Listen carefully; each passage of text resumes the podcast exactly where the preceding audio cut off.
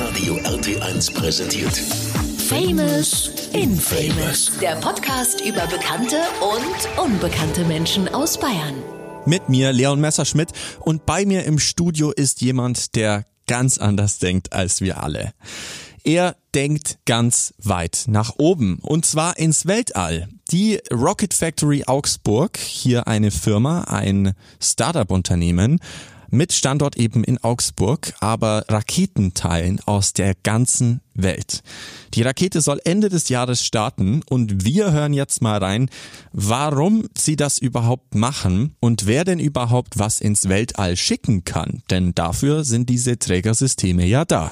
Heute begrüßen wir Chefingenieur Dr. Stefan Brieschenk. Grüß dich. Ja, hallo, danke für die Einladung. Coole Sache hier zu sein. Freut mich, dass du da bist. Erzähl mal ganz kurz, wo kommst du gerade her? Mega busy gewesen, habe ich mitbekommen. Ja, tatsächlich. Ähm, wir waren heute schon bei ähm, verschiedenen Suppliern, bei verschiedenen Produzenten, ähm, ja, und ähm, mussten einige Sachen klären. Deswegen bin ich ein bisschen später ins Studio gekommen. Aber danke, dass du mich nicht gleich wieder rausgeschmissen hast. Nein, gar kein, gar kein Problem. Jetzt muss ich einmal nach blöd nachfragen. Doktor in? Ich habe meine Promotion in der Luft- und Raumfahrt geschrieben. Okay. Ich bin äh, ein bisschen überrascht. Ich dachte jetzt, da kommt ein Doktor mit grauen Haaren, so eine Halbglatze oben äh, und so ein weißer Kittel. Äh, jetzt steht ein relativ junger äh, Typ vor mir. Wie kommt's so früh schon äh, Doktor und alles drum und dran? Ja, es wird noch viel besser, wenn du mal zur Rocket Factory kommst. Dort findest du nur junge Typen, Jungs und Mädels, die alle an unserer Rakete bauen. Und ähm, ja, wir kommen aus der ganzen Welt. Wir kommen aus 30 verschiedenen Ländern und wir legen keinen großen Wert drauf, wie man sich jetzt ähm, im Endeffekt, ob man jetzt mit einer Krawatte in die Arbeit kommt. Bei uns in so einem Startup geht es um ganz andere Dinge. Es geht darum, so schnell wie möglich Sachen zu entwickeln. Du hast es gerade schon angesprochen, die Rocket Factory Augsburg, äh, 30 verschiedene Länder, äh, Kontinente, alles drum und dran. Erzähl mal ganz kurz, was ist die Rocket Factory und was machst du da auch? Genau, also die Rocket Factory Augsburg wurde vor ungefähr vier Jahren gegründet und ähm, wir bauen neue Trägersysteme. Im Deutschen verwendet man oft das Wort Rakete. Es ist keine Rakete, die man für militärische Zwecke verwenden kann. Es ist ein Trägersystem, das im Endeffekt Satelliten ins All bringt, mit denen man dann ähm, Dinge beobachten kann und mit denen man Kommunikationsservices anbieten kann. Okay, crazy. Aber hier in Augsburg haben wir jetzt keine Raketenrampe, um diese Teile dann ins All zu schießen. Augsburg ist ähm, eine, ein Industriestandort mhm. mit großer Bedeutung. Wir haben hier in Augsburg die MT Aerospace und dort entwickelt und baut man schon seit langer Zeit Systeme für Trägerraketen. Mhm. Und das habt ihr jetzt so ein bisschen äh, eigen, in Eigeninitiative gestartet und, und äh, baut eben eure eigenen Raketen Trägersysteme, äh, um, um in, in Zukunft dann quasi, also nicht hier in Augsburg die Trägersysteme ins All zu schießen, sondern von hier gebaut. Genau, da muss man erwähnen, das ist ein globaler Trend da. Man hat in der Menschheit bisher so ungefähr 5000 Satelliten gestartet mhm. und man möchte in den nächsten zehn Jahren 50.000 Satelliten starten. Uiui. Denn wir sind an so einen Punkt gekommen, ähm, an dem die Technologie an sich für Satellitensysteme vorhanden ist und man kann jetzt damit Erdbeobachtung betreiben und eben Kommunikationsdienstleistungen anbieten, mhm. um das Leben einfach einfacher und effizienter zu gestalten, um ähm, Nat Naturkatastrophen vorherzusagen oder bei bestimmten Dingen helfen zu können mit Daten. Okay. Und das wollt ihr quasi hier aus Augsburg machen? Genau. Okay, ja, eigentlich recht einfach. Erzähl mal ganz kurz, wie kam es dazu, dass ihr dieses Startup gegründet habt?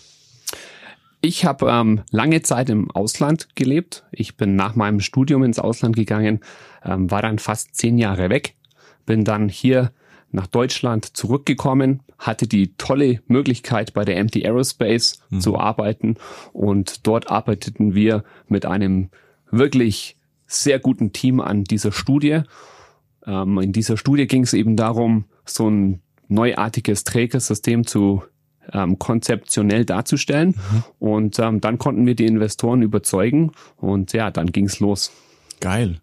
Jetzt baut ihr quasi dieses Trägersystem gerade zusammen, also wirklich jede Schraube und alles wird hier in Augsburg zusammengeschraubt oder noch wo? Genau, das kann man sich so vorstellen. Wir haben im, in unserem Blickwinkel die Endmontage mhm. und die einzelnen Teile. Die Teileproduktion findet ähm, bei anderen Firmen statt. Hier im Raum Augsburg, aber auch in, ähm, im weiteren Sinne in Bayern, Deutschland und Europa. Und dann das Endprodukt wird dann irgendwann mal diese äh, Rakete, wie man es ja so gerne sagt, sein. Wann startet die? Wo geht's hin? Genau, also der ursprüngliche Zeitplan war dieses Jahr noch auf die Startrampe zu kommen und das Trägersystem zum ersten Mal zu starten. Und wir arbeiten mit all unserem Elan daran, das zu verwirklichen. Okay. Und es geht nach England, in die UK, ähm, ganz in den Norden. Von dort aus wollen wir zum ersten Mal starten. Okay, mega crazy. Also weil man kennt es ja immer nur durch, durch Fernsehen oder so. Hier Elon Musk, der irgendwo in Texas da startet und die Teile auch wieder landet. Äh, Gibt es da auch schon Ideen bei euch, dass ihr dann eure Träger wieder landet? Oder? Ja klar, das ist natürlich die ähm, Masterdisziplin, so mhm. ein Trägersystem wieder zu landen. Da sind wir in Europa weit hinterher. Mhm. Also man geht davon aus, dass der Elon Musk zwischen 10 und 20 Jahre Vorsprung hat. Oh ja. Man gibt in der USA deutlich mehr Geld für die Raumfahrt aus. Pro Person pro Jahr sind es ungefähr fünfmal so viel mhm. als hier in Europa. Und ähm, ja, diesen Gap wollen wir aufholen, so schnell wie möglich. Okay. Mit Geld sprichst du jetzt auch noch einen Punkt an, der mich interessiert. Weiß ich jetzt natürlich nicht, ob du drüber sprechen darfst oder willst, aber äh, so eine Rakete stelle ich mir schon crazy vor. Also, weil wie finanziert ihr euch oder wie finanziert sich das ganze Projekt? Ja, wir haben verschiedene Firmen als Investoren. Wir können uns ähm, sehr glücklich schätzen, denn wir haben eine große deutsche Firma, die OHB und auch die MT Aerospace als Investoren gewonnen und die wollen das mit uns durchziehen. Also die profitieren ja dann indirekt auch davon. Also ganz am Ende, wenn das dann alles mal läuft und wenn es funktioniert, dann ist es quasi so, dann gehe ich zu euch hin, zur Rocket Factory Augsburg, sag, hey, ich hätte da was, was das würde ich gerne ins All schießen, könnt ihr mir mal eine Rakete bauen oder wie soll das am Ende dann laufen? Genau, es ist tatsächlich so, wir bieten ein Trägersystem an, mit dem du unglaublich kostengünstig deinen Satelliten ins All schicken kannst. Mhm. Es ist momentan sehr teuer, etwas ins All zu schicken. Das kostet ja zwischen 10 und 50.000 Euro pro Kilogramm mhm. Satellitengewicht.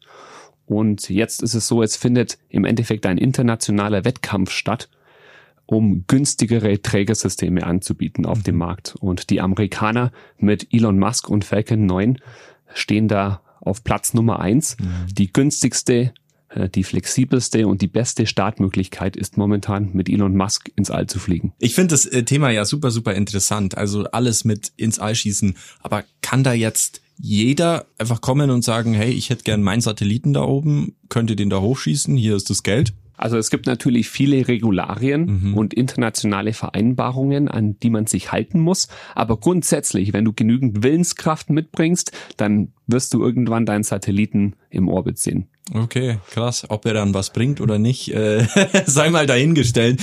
Aber äh, also da, weil du es gerade angesprochen hast, Regularien. Das heißt, nicht jeder kann jetzt da einfach irgendwas hochschicken und dann sagen, yo, äh, pasta, äh, basta, sondern ähm, das muss schon auch einen Zweck haben, dass wir jetzt da unser, unseren, unseren Weltraum quasi oben oder die Atmosphäre oben nicht jetzt vollmüllen mit Satelliten.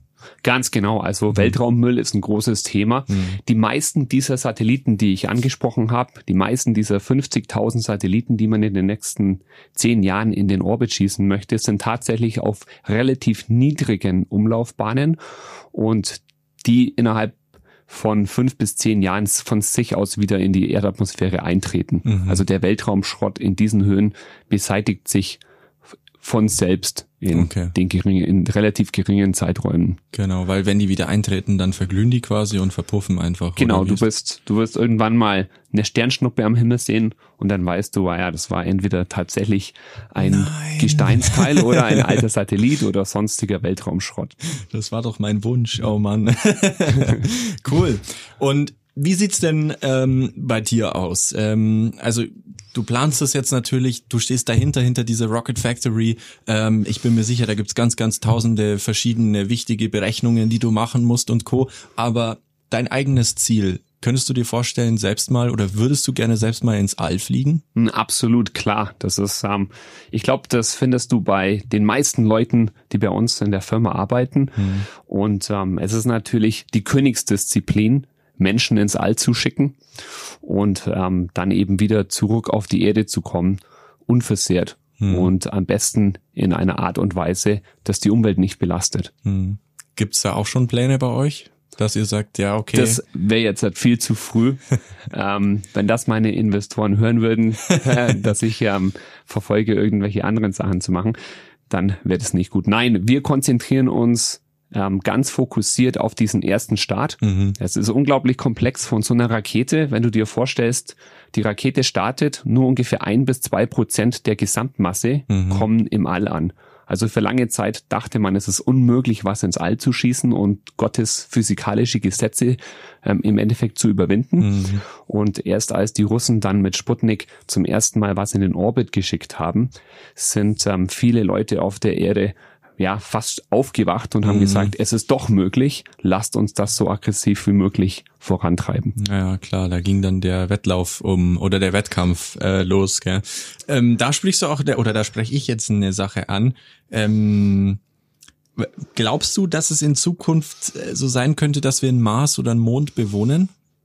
Es ist definitiv möglich. Es ist ja so, die Ressourcen auf der Erde sind begrenzt. Mhm. Ähm, wenn man ganz ehrlich ist und ein den Horizont ein bisschen weiter ähm, aufmacht, dann stellt man schnell fest, im All, im Weltall gibt's unendlich viele Ressourcen. Also es gibt keine Beschränkung ähm, der natürlichen Ressourcen, wenn man das Scope breit genug definiert. Und deswegen gibt es ähm, unglaublich viele nützliche ähm, Aspekte ähm, raus in den Weltall ähm, für Energie, für Ressourcen und im Endeffekt für das auch Besiedeln anderer Planeten. Mhm. Dann ist natürlich nur die Frage, lohnt sich das quasi auf dem Mars oder auf dem Mond? Gibt es da Ressourcen, die uns was bringen oder die wir wirklich dann auch benötigen? Oder wäre das nur ein, ja, da schicken wir halt 15 Leute hin und, und die leben da jetzt so Nein. cool?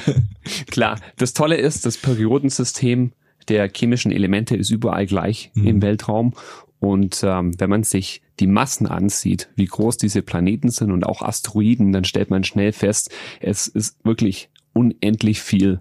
Ähm, es sind unendlich viele Ressourcen da. Mhm. Es gibt ja viele ähm, Unterfangen, in denen man darstellen möchte, dass es sich auch schon lohnt, zu, zu Asteroiden zu fliegen und Asteroid Mining zu betreiben und das dann zurück zur Erde zu bringen.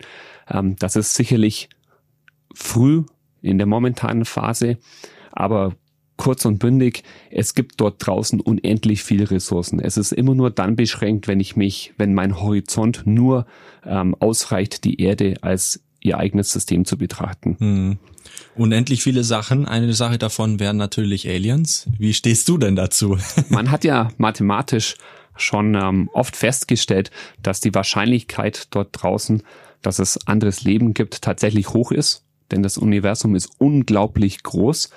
Ähm, aber bisher haben wir noch keine gefunden, aber vielleicht sind sie ja unter uns. Ja, wir, Und wir die Echsen-Menschen. Ähm, was sagst du denn? Glaubst du, dass es Aliens gibt, abgesehen von den mathematischen Berechnungen?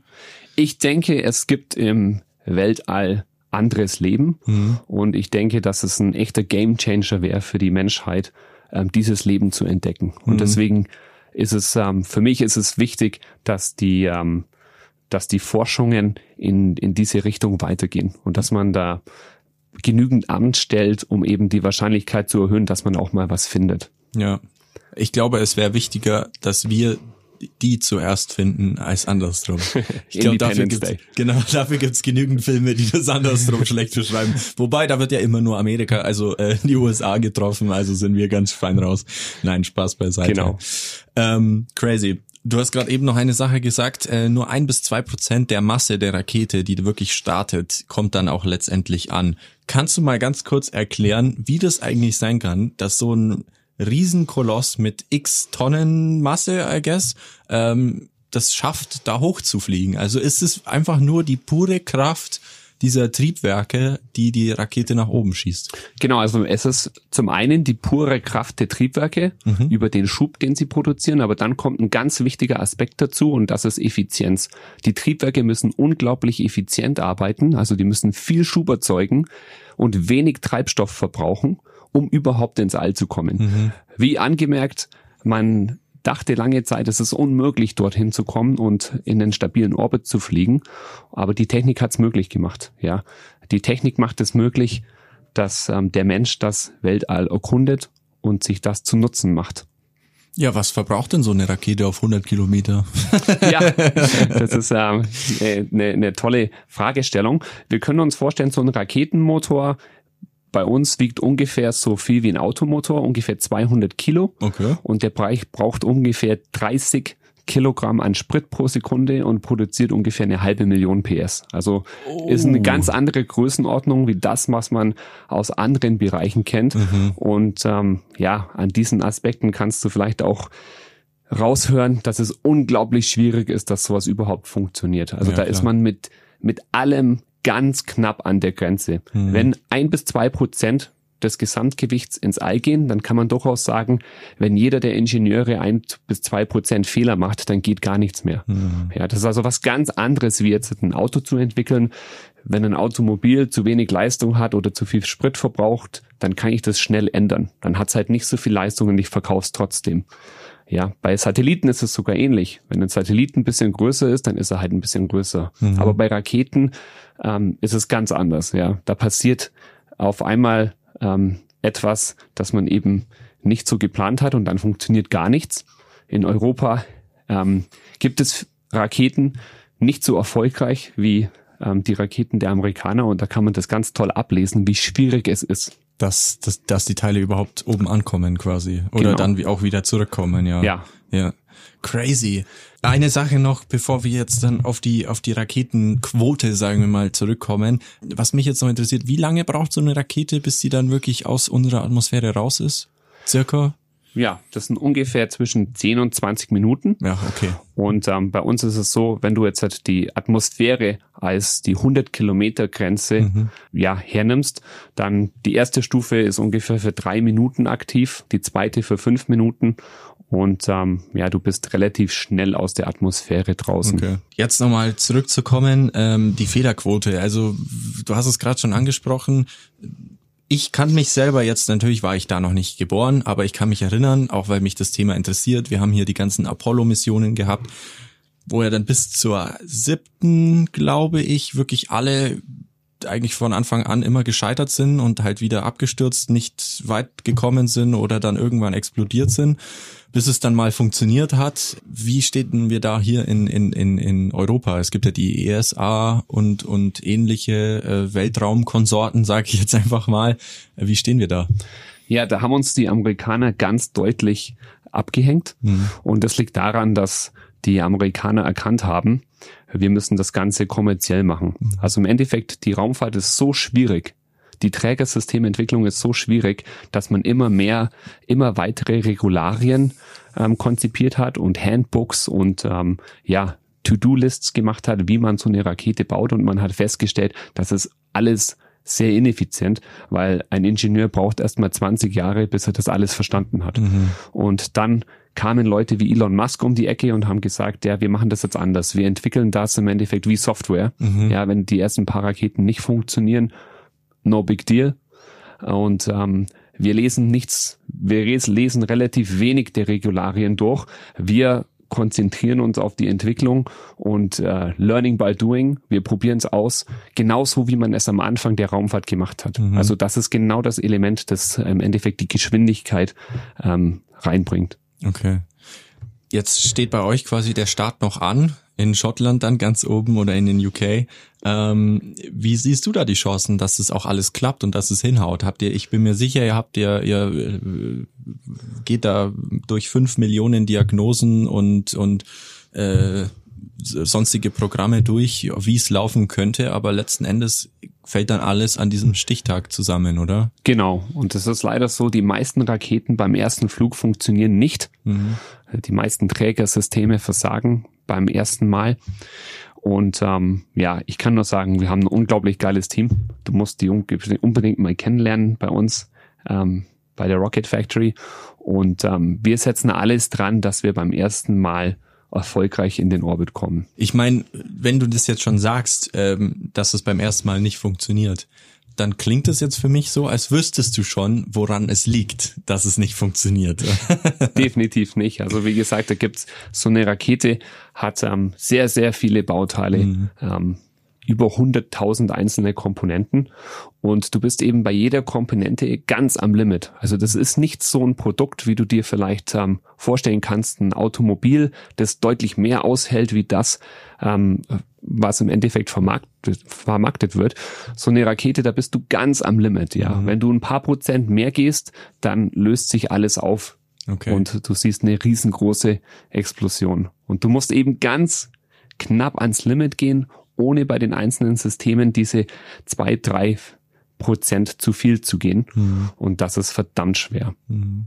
Sollte es dann wirklich so sein, also ich klopfe jetzt dreimal auf Holz, äh, dass es nicht passiert an dem Stichtag dann, sollte es passieren, ist es dann das Ende der Rocket Factory Augsburg oder heißt es einfach Mund abwischen, weitermachen? Das heißt dann ganz klar weitermachen. Ähm, die meisten Raketen-Startups ähm, auf dieser auf diesem Planeten rechnen mit so einem Fall, logischerweise. Aber wie gesagt, ähm, wir stellen sicher, wir geben alles, um irgendwie an den Punkt zu kommen, wo dieser erste Start in, in den Orbit kommt. Hm. Das ist ja dann total technisch und ich stelle mir da jetzt so ein Kontrollzentrum äh, in Augsburg vor oder in, in, in Schottland dann, wo dann 50 Menschen da sitzen mit diesen Headsets und alles wird überwacht und so weiter. Dann geht die, vielleicht startet die Rakete sogar und geht dann, äh, explodiert dann. Woher weiß man dann, woran es gelegen hat? Nee, also wir haben auf so eine Rakete unglaublich ähm, viele und unglaublich moderne Computer mhm. und wir lesen die Daten aus, okay. sobald die Raketenmotoren und tatsächlich schon lange bevor die Raketenmotoren anfangen, ähm, Schub zu erzeugen. Okay. Also man hat da viele Möglichkeiten, Daten abzugreifen, bevor es losgeht. Das Wichtige sind die Tests. Ja, wir müssen ja irgendwo die Raketenmotoren testen. Wir testen momentan in Schweden. Ähm, dort haben wir genügend Platz, um das zu tun. Und ähm, ja, das ist leider so, dass man zwar viel berechnen kann und man kann viel modellieren, aber du kannst dir vorstellen, wenn man nur die letzten paar Prozent rausholen möchte, dann muss man testen. Ja, es geht nicht nur mit ähm, am PC im Endeffekt irgendwas zu berechnen oder auszulegen, mhm. weil die Unschärfe, wenn man irgendwas am PC auslegt oder designt oder berechnet, ist größer als das, was man erlauben kann. Mhm, mh. Ja klar, weil wenn es so ist, dann ist halt einfach rum. Ja. Ich fand das Beispiel mit dem Auto vorhin ganz cool. Ähm, wir hatten ja auch Teslas zum Beispiel, wo halt dann die Spaltmaßen nicht passen oder so. Die Tür geht trotzdem zu. Ja. Es funktioniert, es ist nicht geil, aber es funktioniert. Bei einer Rakete, wenn die Spaltmaße nicht passt, dann fliegt das Teil halt schief wahrscheinlich, oder? Ja, genau. Und, und wenn der Tesla nicht so viel Power hat oder wenn die Akkulaufzeit nicht lange genug ist, kein no big deal. Mhm. Ja, das Produkt verkauft sich trotzdem.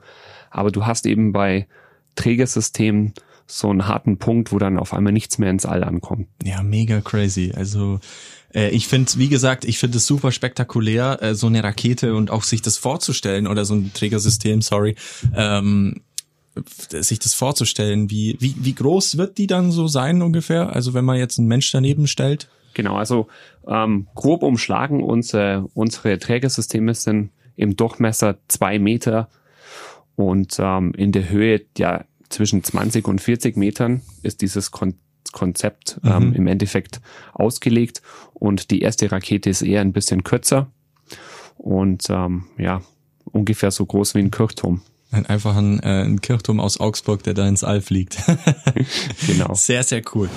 Der heiße Stuhl aus dem Bauch raus gibst du mir die Antwort. Okay. Fangen wir mal an, damit du in, auf den Geschmack kommst. Bist du eher der Morgenmensch oder die Nachteule? Leider beides. Leider beides, also gar kein Schlaf eigentlich. Äh, wenig. Okay. Geht's deinen Arbeitskolleginnen auch so, dass die sagen, ja, okay, wir sind so Workaholics? Ich glaube, das musst du mitbringen, sonst ähm, stehst du sowas auch nicht durch. Mhm. Ja, ganz klar. Wie schaut's aus? Rakete, Weltall, natürlich die Frage aller Fragen, Star Wars oder Star Trek? auch wieder beides. Oh. Das ist beides unglaublich geil. Ja. Und ähm, ich finde es schade, dass man ähm, ja auch in den Kinos zu wenig von sowas sieht. Mhm. Immer wieder mal, ähm, ich weiß nicht, der letzte krasse Film, der jetzt Science-Fiction-mäßig rauskam, war, glaube ich, Dune. Den gesehen? Genau, ich habe Ja. das Computerspiel früher mal gespielt. Das hat sicherlich dazu beigetragen, dass ich heute Raketen baue. Sehr cool. Ähm, Götterspeise, ja oder nein? Nee, Nee, Nee. müsste nicht sein. nee, nicht. Ich äh, versuche mich äh, so gesund wie möglich zu ernähren und ähm, ich versuche so gut wie keinen Zucker zu essen oder solche Sachen habe ich schon lange aus meiner Diät gestrichen. Okay, okay, crazy. Äh, hast du dann so ein, ähm, wie sagt man, so ein äh, Cheat-Essen oder so, wo du einfach manchmal nicht widerstehen kannst und sagst, das muss jetzt sein? Also immer der Gruppenzwang. Wenn ich irgendetwas mit anderen mache, dann, ähm, dann äh, ja, muss ich leider cheaten. Aber im Normalfall passiert es wenig. Okay. Dann hat sich meine nächste äh, Frage wahrscheinlich auch schon äh, erübrigt, aber Eistee, Pfirsich oder Zitrone? Nee, also sowas trinke ich auch nicht. Ich auch Ich würde, ich würde einen Tee machen ohne Zucker und den dann kalt stellen. Okay, Ähm, das ist für mich akzeptabel. okay, okay. Wir haben vorhin kurz schon drüber gesprochen. Wer würde gewinnen? Wir oder Aliens? Du hast die Frage schon beantwortet. Ähm, Im Endeffekt wird es höchstwahrscheinlich so sein, dass der, der den anderen früher findet, gewinnen würde. Aber ich glaube auch nicht, dass es zu einem Konflikt käme. Denn ähm, dass wir uns treffen, ist so unglaublich schwierig. Es ist für mich unwahrscheinlich, dass man sich trifft und sich gegenseitig sofort zerstört. Das gibt's nur in Hollywood. Man würde sich treffen und alles dran setzen, sich kennenzulernen. Es ist eher ein Date. Es ist eher Ja, genau. Oder dass man erstmal halt schaut, wie, wie sprechen wir überhaupt miteinander oder wie kommuniziert man. Da gab's halt auch den geilen Film Arrival, ich weiß nicht, ob der der was sagt. Ähm, da Ja. ging's ja auch darum, mit diesen weirden Alien-Kreaturen, die da so rumstapsen und aber mittels dreidimensionalen äh, Symbolen kommuniziert haben. Also allein, was man sich da vorstellt, äh, in den Filmen in Hollywood und so, die erfinden Sprachen. Coole Idee, ja. Ja. Aber wie die dann wirklich kommunizieren, weiß ja keiner. Es Ja, könnte ja genau. sein, dass die telepathisch kommunizieren oder so und wir ja, so, vielleicht. yo, English, Bro. okay. Wenn du einem begegnen würdest, einem Alien, was würdest du tun? Ich würde versuchen, den kennenzulernen Ja. und ähm, so passiv wie möglich zu agieren. Ich hoffe, es ähm, kommt irgendwann mal dazu. Ja, ich hatte als Kind immer oder ich hatte als Kind manchmal die Befürchtung, dass es Aliens gibt und die irgendwie böse sind. Heute denke ich mir nur, ich wünschte, es wäre echt und ich wünschte, dass es irgendwann mal passieren würde. Mhm. Ist sehr, sehr unwahrscheinlich. Ja, ich glaube nämlich auch, dass wenn es wirklich welche gäbe, dann hätten die uns wahrscheinlich schon längst entdeckt. Oder vielleicht wissen sie es ja und halten sich extra fern, weil sie schon gesehen haben, oh, die haben so crazy Filme gedreht, da machen wir jetzt lieber nichts. Eine ganz wichtige Sache mit, mit Alien und Weltall ist natürlich auch immer noch die Area 51. Ähm, glaubst du, dass da so irgendwelche Alien gelandet sind und dass das alles so ein Hokuspokus-Ding ist? Oder? Nein, also ich glaube nicht, dass es ähm, dort irgendetwas Außerirdisches gibt. Ja, man versteht das immer falsch, wenn es um Unidentified Flying Objects geht, also um UFOs, dann heißt das ja nur, dass man es nicht identifizieren konnte. Ja, aber höchstwahrscheinlich zu 99,999 Prozent kommt es aus irgendeinem anderen Land und man weiß halt noch nicht, dass es funktioniert oder dass es fliegt und man kennt das noch nicht. Ja. Ja, und die registrieren sich halt auch einfach nicht und sagen nichts Bescheid. Oder es ist wieder irgendein Wetterballon aus China. Wer weiß. Genau. Ähm, dann natürlich auch noch eine Frage. Was glaubst du, das ist ja, wird ja immer wieder heiß diskutiert, ob die Mondlandung damals gefaked war. Ja, also definitiv nicht. Man kann ja, wenn man einen technischen Studiengang belegt, in vielen Universitäten den Abstand zum Mond messen.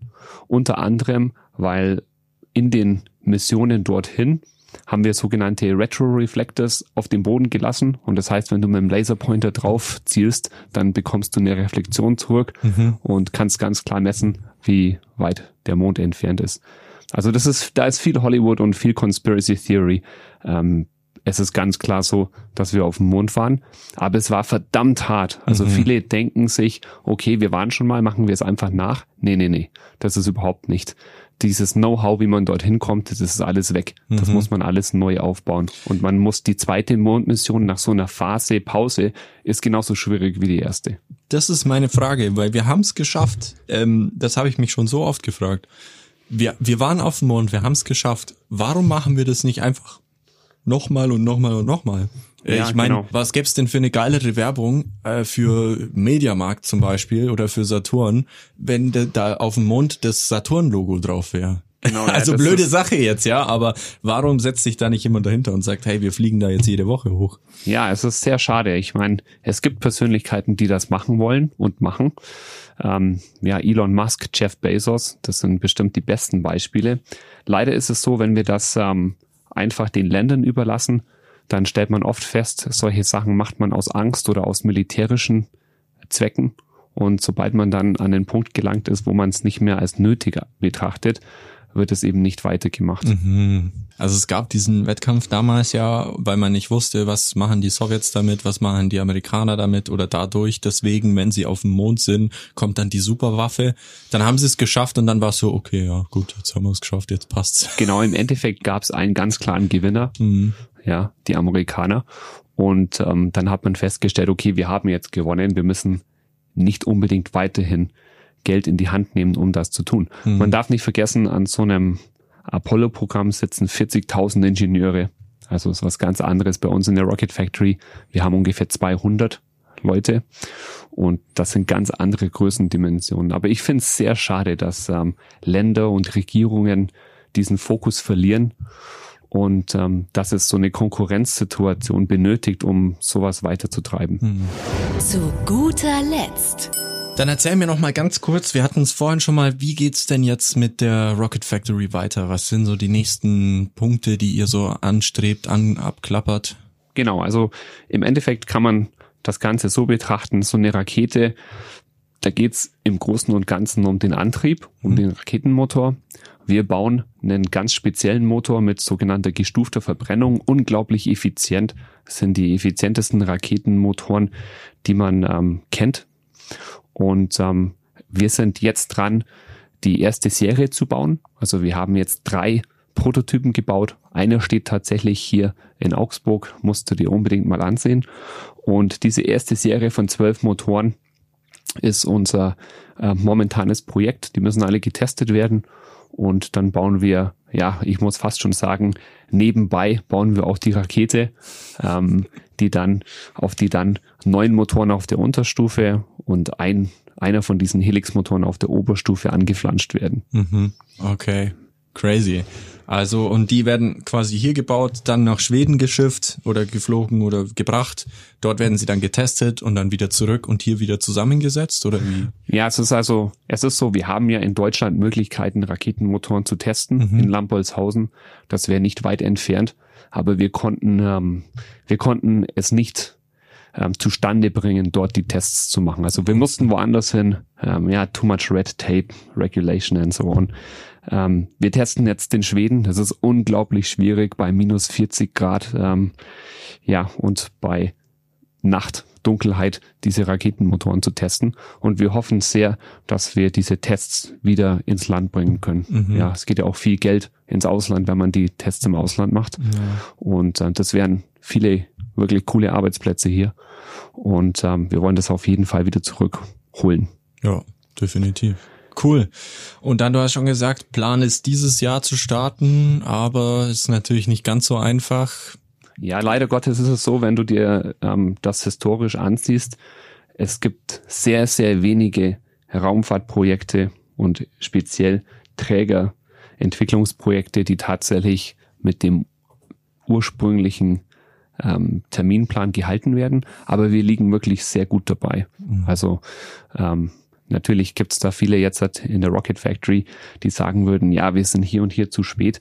Aber zum Schluss ist es eben unglaublich schwierig, aus jedem System die letzten paar Prozent rauszuholen, ohne dass sich alles zerlegt. Und ohne das funktioniert's einfach nicht. Also das ist, kannst du dir wirklich ähm, so vorstellen, egal was an dieser Rakete ist, es ist am absoluten Limit. Ja, definitiv. Aber ich bin mir sicher, dass bei euch 200 Achtung nett gemeint, Verrückte oder mehr äh, zusammenarbeiten und wirklich alles tun, dass dieser Traum der eigenen Rakete, die ins All fliegt, äh, dass der wahr wird. Ja, genau. Also ich würde das Wort verrückt vielleicht mit Workaholic ersetzen. ähm, die meisten ähm, bei uns wollen das unbedingt verwirklichen. Und ähm, ja, diese Entwicklungsprojekte sind teuer und verdammt schwierig. Aber im Endeffekt, wenn man ganz ehrlich ist, der ganze Wohlstand kommt von solchen Sachen. Ja, Deutschland hat keine Ressourcen.